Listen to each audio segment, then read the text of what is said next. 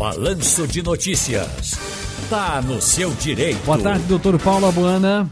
Boa tarde, Ciro. Você tá bem, meu amigo? Tudo tranquilo, tudo em ordem.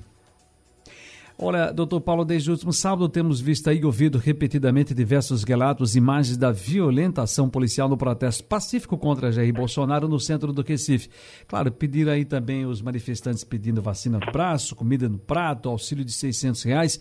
Agora, hoje cedo, na TV Jornal, o secretário deu entrevista. Agora há pouco também aqui no, no, no, Rádio Livre, o secretário deu outra entrevista. Nós repercutimos agora há pouco também com os nossos colegas, tanto da TV Jornal João Carvalho, quanto do Jornal do Comércio, da, do Honda, Jornal do Comércio Rafael Guerra. Enfim, o batalhão de choque arremessou bombas de efeito moral, disparou tiros e borrachas, spray de pimenta nos manifestantes, como resultado da ação pelo menos dois homens eh, que sequer participavam do ato e mesmo se participassem, corre risco de perder a visão. Doutor Paulo, a Polícia Militar comete crime quando age dessa forma contra cidadãos que não estão cometendo nenhuma violação grave?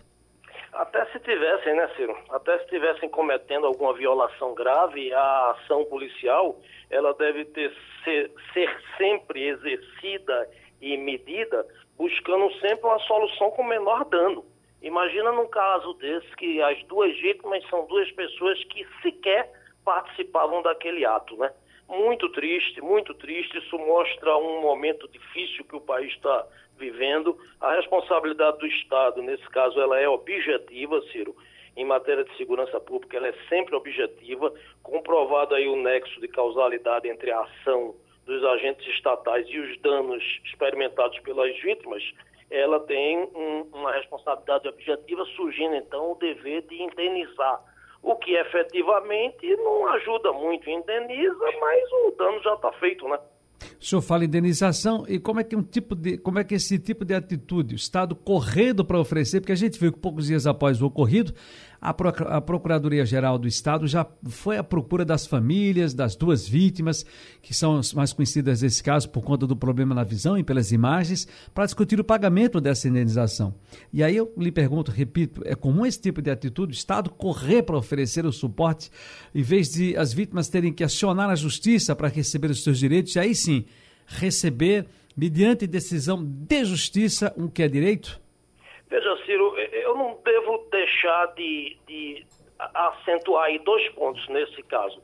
Primeiro, a ação do Estado ela deve merecer aplauso nesse sentido, de estar tá se antecipando, estar tá reconhecendo que os seus agentes erraram e que eles terão que indenizar essas duas vítimas. Ponto. Positivo nesse sentido. Por outro lado, por outro lado, é, isso é muito aquém do que deve ser decidido pela justiça. Eu tenho visto seu programa desde o início e uma das vítimas está muito bem assistida pelo doutor Marcelo Zugiet, que sabe tudo de direito, e, e, e ele colocou, eh, tá, o Estado oferece uma pensão de um salário mínimo, além dos custos do tratamento. Isso é muito pouco. É evidente que esse caso vai ser judicializado e isso vai muito além disso. O que, repito, né, Ciro, não traz de volta a visão de ninguém, não repara o erro e não é momento de se jogar para arquibancada, né? Alguém deu a ordem para que aquilo acontecesse. Quem materializou aquilo foi de uma incompetência sem igual. Você dá um tiro com aquela bala de borracha, por que não deu nas pernas? Pois dá no é. rosto da pessoa? Quer dizer, uma lambança sem tamanho, algo que a gente fica eh, triste de ver acontecendo e preocupado, porque qualquer um de nós poderia ter sido vítima de uma situação dessa. Sem dúvida. Doutor Paulo Buana, está no seu direito. Um grande abraço mais uma vez. Muito obrigado pela participação aqui no Balanço de Notícias. Um abraço, Ciro. Tudo de bom para você. Simbora.